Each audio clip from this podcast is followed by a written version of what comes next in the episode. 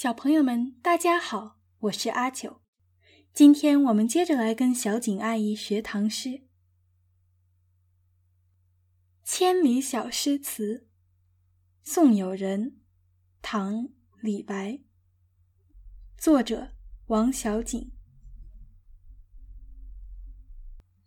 青山横北郭，白水绕东城。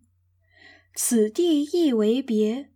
孤蓬万里征，浮云游子意，落日故人情。挥手自兹去，萧萧斑马鸣。这次要讲的诗是李白的《送友人》。这首诗很虚，没有任何具体指代的人和地点。以至于我们根本搞不清他创作的年代。开篇气势开阔，“青山横北郭，白水绕东城。”一般认为这个“横”和“绕”字用得好，一静一动。不过我比较感兴趣的是“城”和“郭”。郭是外城，汉长安城的外郭其实就不是严格的城墙。而是借水为界。到了唐代，长安城规模实在太惊人了，外城的发达程度跟内城也差不多。如果看现在复原的地图，渭水似乎还可以绕一绕，但北郭是绝对没有青山的。所以李白到底是随口忽悠了一句，对他来说并不罕见，还是当时不在长安城，也不好说。从他别的诗里地理很拎得清来看，这两句忽悠的可能性比较大。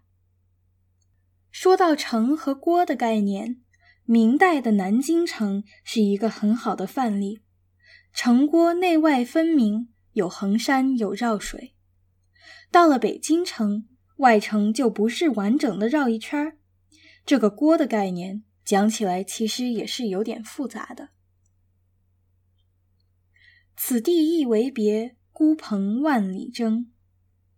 蓬草大约是一年蓬、春日蓬之类的小野草，北美也常见，花瓣细碎，楚楚可怜。种子成熟后随风而散。一个“征”字用来形容孤蓬，还要夸张成万里，平白生出几分豪气来，倒是很像李白的风格。但是王维也写过《征蓬出汉塞》。王维的《使至塞》上是七百三十七年写的，征蓬对归雁很工整，不像抄的。李白这首《送友人》创作年代不明，这一联也比较散。此地一为别里面“为”还是个虚字，真正出彩的后半句或许真的参考了王摩诘。呃，想到他们王不见王的诡异关系，这个借鉴很耐人寻味。浮云游子意，落日故人情，是被人引用比较多的一联。我觉得这一联虽然工整，其实趣味比较一般，其中落日依依还有些意思。之所以如此被青睐。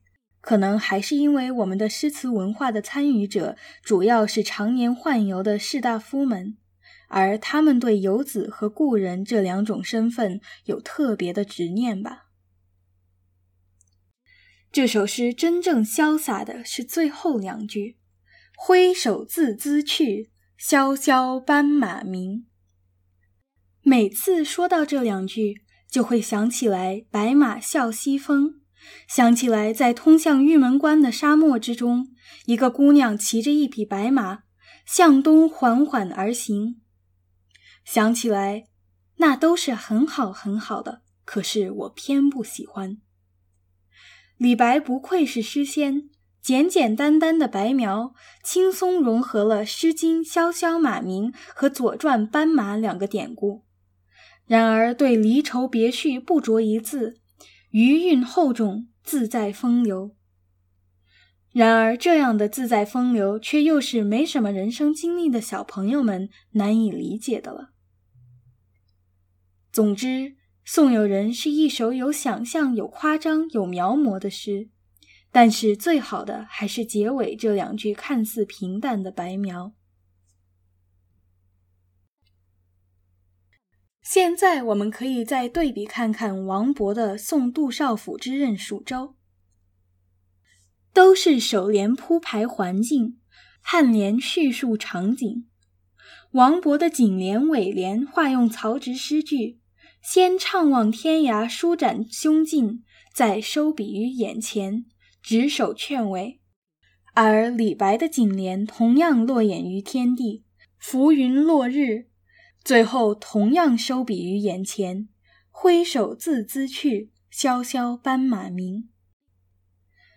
不同于魏时的曹植挣扎于个人的苦闷，也不同于初唐王勃在摒弃南朝追慕建安的时候试图寻找自己的道路，盛唐时代的李白已经完全建立了他自己的表达方式。在李白的诗句中，送行者与远行者不再纠结于离愁别绪。他们的漂泊之感、依依之情，已经借浮云和落日落到了实处。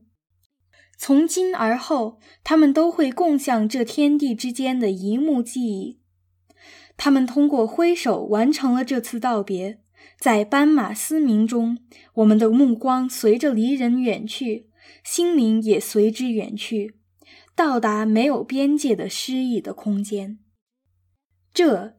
就是盛唐的气象。